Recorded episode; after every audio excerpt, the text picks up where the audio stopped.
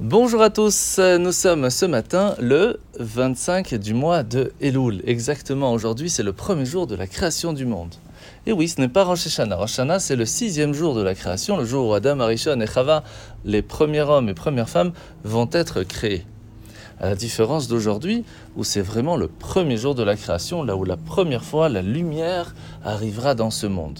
De la même façon, nous aussi, nous devons nous efforcer aujourd'hui, dans, cette journée si spéciale, d'y amener de la lumière grâce à l'étude de la Torah, grâce à l'étude des mitzvot.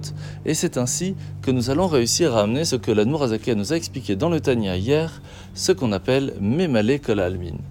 Les intérêts de la récompense que l'on va recevoir grâce à nos actes, plus précisément celle de bienfaisance de la Tzedaka, ne sont en fin de compte très petit par rapport au capital que l'on va recevoir lorsque Mashiach arrivera et qu'il y aura la résurrection des morts. Alors comment cela fonctionne? Premièrement, essayez de comprendre que lorsqu'on va acheter par exemple une boîte de Lego, eh bien on va essayer de la construire selon ce qui est marqué dessus et nous voulons arriver à un certain but. De la même façon, lorsque Hachem va créer le monde, il va en premier lieu regarder la partie architecturale du monde qui est la Torah pour y donner un but. Et c'est le sixième jour de la création, lorsque Adam Arishon est créé, que le monde commence. C'est là Rosh Hashanah, parce que c'est à ce moment-là que le monde a un but.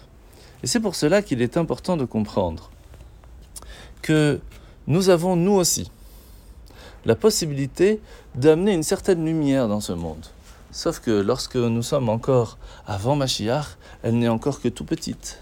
Et donc nous espérons que grâce à nos actes de Tzedaka, nous pourrons un certain jour, Bezrat Hashem, ce très rapidement, pouvoir profiter de cette couronne de lumière que les justes profitent dans ce monde et dans le Gan Eden, dans le Jardin d'Éden, pour pouvoir l'amener dans ce monde aussi, dans ce monde physique, et en profiter sans limite.